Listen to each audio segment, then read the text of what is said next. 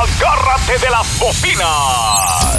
Porque aquí llega el incomparable, el jefe de jefe, el incansable, auténtico y original, el imitado más nunca igualado, más alterado y acelerado que nunca, con la fuerza para imponer su voz y estilo. Es el momento de escuchar al más chipocludo. Vaya, hasta que apareció el señor. Quiero platicar un rato con unos amigos. Y uno de ellos se llama Don Tequila, ¿no? Este es el podcast de Trujo. El podcast de Trujo. Por trujo.com. Agárrate, pariente, que aquí comenzamos.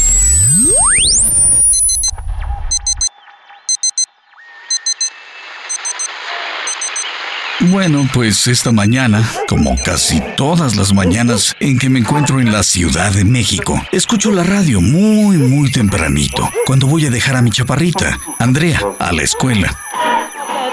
Antes llevaba primero a la prepa a mi enano, a Alberto, e inmediatamente pasaba a dejar a mi hija. Pero inevitablemente el tiempo pasa y ahora mi hijo ya pasó al siguiente nivel, donde trabajas uh, para ganarte lo necesario para comer y muy pronto tendrá que ganarse la chuleta. Sacar para el bolillo, pues, ¿no? y con lo que traga el chamaco, y va a tener que chambear muy, pero muy duro. En fin, como les decía, todas las mañanas en el DF, la estación que invariablemente sintonizo desde hace muchos, muchos, muchos años es Radio Centro, en el 1030 de AM, que desde las 5 de la mañana tiene al aire el programa Buenos Días de Héctor Martínez Serrano. Mi Cintia me dice siempre en tono de burla, uy, ya pusiste a tus viejitos. Y se hace la intelectual porque escucha según ella a Javier Solórzano en Radio 13. Aquí andamos como todas las mañanas. Bueno, pásela bien. Adiós. Pero bueno, sí, efectivamente, yo escucho a don Héctor, don Héctor Martínez Serrano. Y lo hago por razones sentimentales. Eh, honestamente, eh, yo diría que son razones completamente psicológicas. Don Héctor Martínez Serrano es una voz muy importante desde los primeros días en que yo ubiqué la radio como un universo de creatividad. Lo primero que recuerdo en esos días, eh, no lo primero que él hizo, por supuesto, pero lo primero que yo recuerdo de él fue ser la voz institucional de Chocolates La Azteca. Como esto.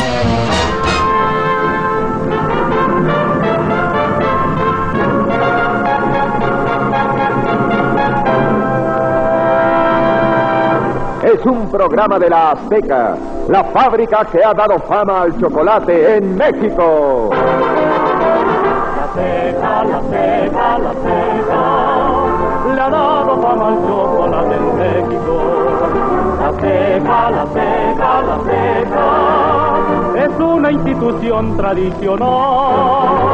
La Azteca, la Azteca, la Azteca, es un orgullo de la industria nacional.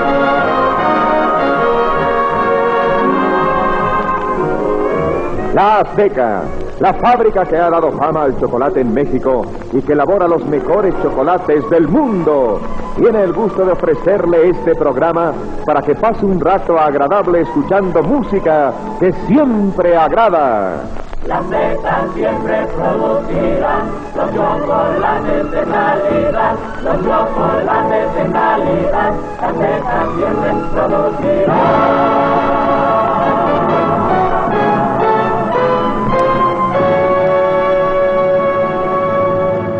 También era el maestro de ceremonias de el diario más importante entonces de México.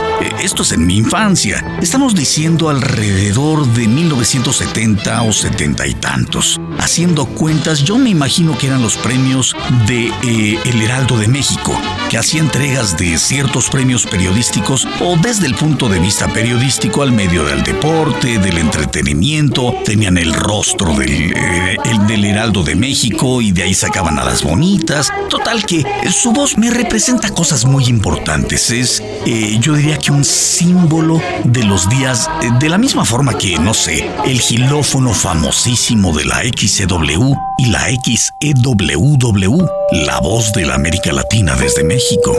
En esos días recuerdo que escuchaba el radio en el piso del estudio de mi padre, un piso de mosaicos, que en días de verano días de calor, tras el sol quemante en el patio de la escuela, me refrescaba porque me tiraba al piso, un piso frío, a escuchar el maravilloso programa de Arturo Manrique, El Panzón Panseco.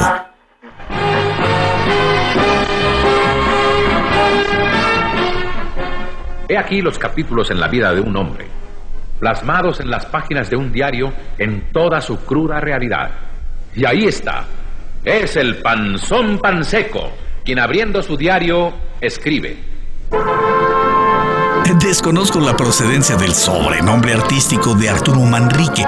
Él nació en 1911 y murió en 1971. Fue bastante joven. Él era un ingeniero que había estudiado en Estados Unidos. Después se convirtió en actor de radio, en actor de cine y de televisión, incluso guionista, argumentista, pionero de nuestra televisión. Sin duda, yo diría que el hecho de haber sido un hombre muy gordo, no sé, 130 kilos, contribuyó a que le pusieran el famosísimo mote de el panzón panseco, pero también tuvo que ver que entonces su pareja artística, Jorge Treviño, se hacía llamar Panqué.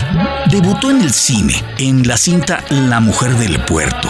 En la década de los 40, eh, triunfa en la radio. Primero en Monterrey, como mucha gente, y después viene al Distrito Federal y entra en la XCQ y después en la XCW, todos los investigadores de radio coinciden en señalar al Panzón Panseco como el mejor cómico de radio. Eh, él creó su éxito a partir de rodearse de una enorme cantidad de actores cómicos de gran calidad que supieron aprovechar de muchas formas los personajes creados por él. Yo lo alcancé a escuchar como el atribulado esposo agobiado por su esposa que era Rita Rey. Rita Rey, Dios mío, que fue fuera después la voz de Vilma en Los Picapiedra, la sirvienta que era Domitila, Lucila de Córdoba, Cuca, la telefonista con Refugio Escobar, eh, Filiberto Chagoya y Cárcamo, que hacía José Jaso el Mocosón, famosísimo, el señor Carrasco lo hacía Salvador Carrasco, y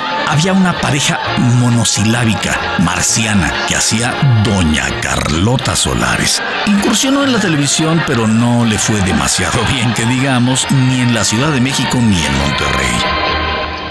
Ah, heme aquí sin hacer nada. Es que el radio y escribir acotan.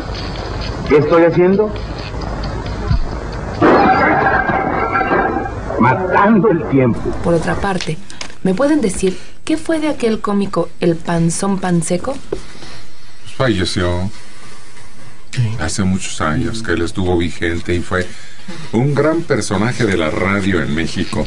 Inmediatamente después del el programa del Panzón Panseco, seguía un programa que era algo parecido a lo que en televisión han intentado una y mil veces con eso de lo que callan las mujeres o mujer casos de la vida real, etcétera, etcétera, etcétera. Eh, el programa eh, se llamaba ¿Y usted qué haría? Que contaba un problema, ¿no? un conflicto, digamos, más bien una desgracia que el hijo roba o que el hijo mata, la mujer engañada, el enfermo de muerte, no sé, algo terrible. Y después seguía la segunda parte del programa, como ahora se acostumbra, digamos, programas como el de Cristina o el de la señorita Laura, señorita Laura. ¡Que pase, Geraldine! ¡Adelante!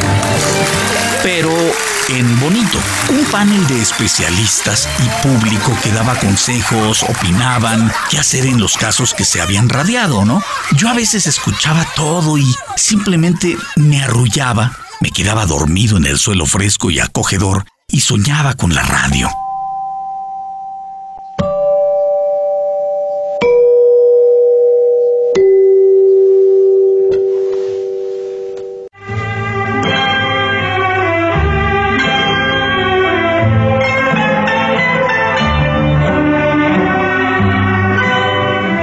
Jueves 18 de septiembre de 1930, a las 8 en punto de la noche, inició sus labores XCW, La Voz de la América Latina desde México. La voz de don Héctor Martínez Serrano era diferente los fines de semana. Claro, no la voz, sino la atmósfera del programa.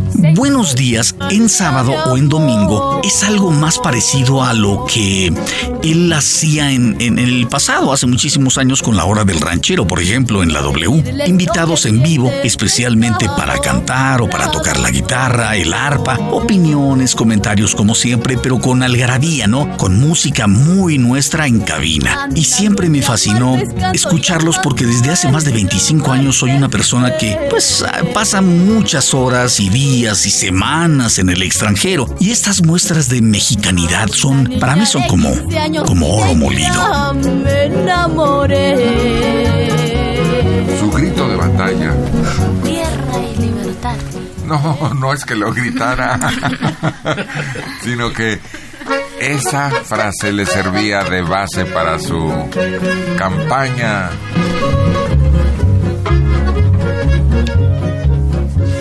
En las noches, antes de dormir, yo tenía que asustarme al máximo para poder verdaderamente descansar. Y ya fuera mi hermano Víctor y yo, o solamente yo, porque ya saben, cuando tienes un hermano que es mayor que tú y eres el más chico y te mandan a dormir más temprano, es que son ciertas las ventajas que te da el tener 14 años, mientras el escuincle de tu hermano solo tiene 10. Y a dormir. Oye, mamá, déjame. No, a dormir. Entonces me iba a dormir, pero me ponía mi aparato de radio en la cabecera y escuchaba, por ejemplo, Apague la luz. Y escuche. La serie radiofónica de más impacto, con la actuación del primer actor de habla hispana, Arturo de Córdoba. Pero los sábados, usualmente me iba los viernes a dormir a casa de mi nana y mi abuelita Emma, mi mamá Emma. Y por supuesto despertaba los sábados. ¡Ay, qué rico! Y ellas ponían sus radionovelas. O, en las vacaciones, por ejemplo. Era el horario perfecto para escuchar lo que los gringos llaman the soaps o soap opera, que tenía ese nombre porque eran novelas patrocinadas por jabón, por detergentes que las mujeres usaban para lavar, eh, novelas para escuchar por radio mientras lavas cocinas, etc. Haga de su casa un hogar con muebles de Lerdo Chiquito, más finos. ¿Quién de ustedes que me escucha que es de mis tiempos, eh, parecido a mi edad, de aquellos días, no recuerda la tremenda corte con tres patines? El secretario. Sí. Póngale 20 pesos de multa Nananina. Con permiso, perdóneme que cuarte. Sin que eso sea meterme, señor juez, lo que no me importa.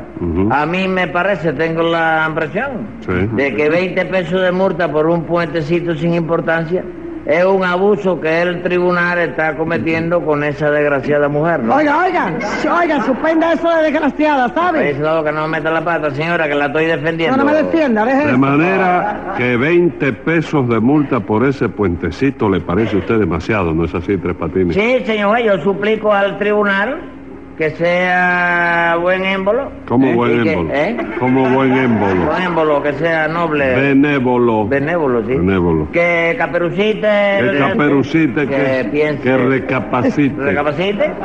y que en lugar de ponerle 20 pesos, pues le ponga 40. Total más. que yo iba en el carro escuchando a don Héctor Martínez Serrano y comentó que se va a retirar, que el programa de tantos años se va a terminar. La gente empezó a llamar para suplicarle que se quedara, que siguiera, que no los dejara, que no los olvidara. Eh, unos pocos lo comprendían y hasta lo felicitaron por la decisión de hacerlo. Dos o tres personas lo atacaron. Ay, sí, qué bueno que te vayas porque eres esto o eres lo otro, ¿no? Lo que pasa es que un comunicador de verdad, un comunicador que se compromete con la gente, tiene por supuesto seguidores que le aplauden, tiene mucha gente que lo ataca, porque un comunicador de este tipo mueve la opinión pública. Se coloque a media asta.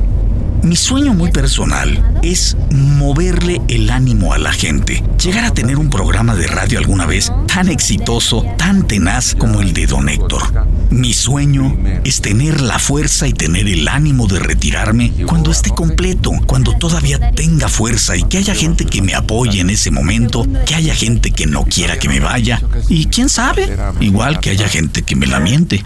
Bueno, de esa ya tengo. Algunas cosas porque las ve uno en una película, ¿no? Un pañuelo o un lienzo blanco en una bandera, ¿qué significa? Paz. Es decir, sea, ¿eh? Paz, ¿no? La paz. Exacto. Pero no, no la paz. Un palo, yo agarro un palo después de la guerra y le pongo. No, mis calzones no están blancos. Un- un- una tela blanca, sábana. Y la agito así, ¿qué quiere decir? Pues que sí, ¿no? Ya no quiere más guerra. Ándale. Con la otra. Sí, sí. Ajá, eso. Ya no quiero guerra. Me rindo. Me rindo. Sí. Eso es me rindo. Pido paz, pido paz. No, no. Es rendirte, es entregar las armas, la plaza. Y la bandera media hasta rubí, dile para qué es. Es cuando brindan honores a alguien, ¿no? ¿De qué manera? Eh, pues de esa forma, por ejemplo, ahora que fue lo de Benito Juárez, le rinden un homenaje poniendo la, la bandera a mitad. Ándale, sí. Señal de luto. Señal de luto por la muerte de un hombre o héroe o bienhechor de la patria. Manifestación de dolor. Manifestación de dolor.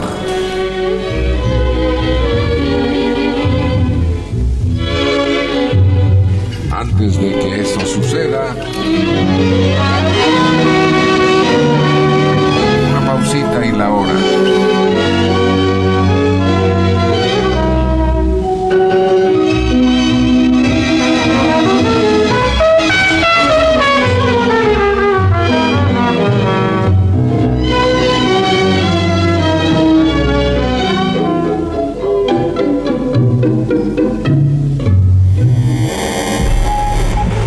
La donación de órganos puede provocar o la reprogramación de tu organigrama cerebral. Trujo Adicción, Trujo en el siguiente cuerpo. Trujo. Precaución. Trujo Adicción, el podcast de Trujo. 607 Studios. Desarrollos creativos en audio y video.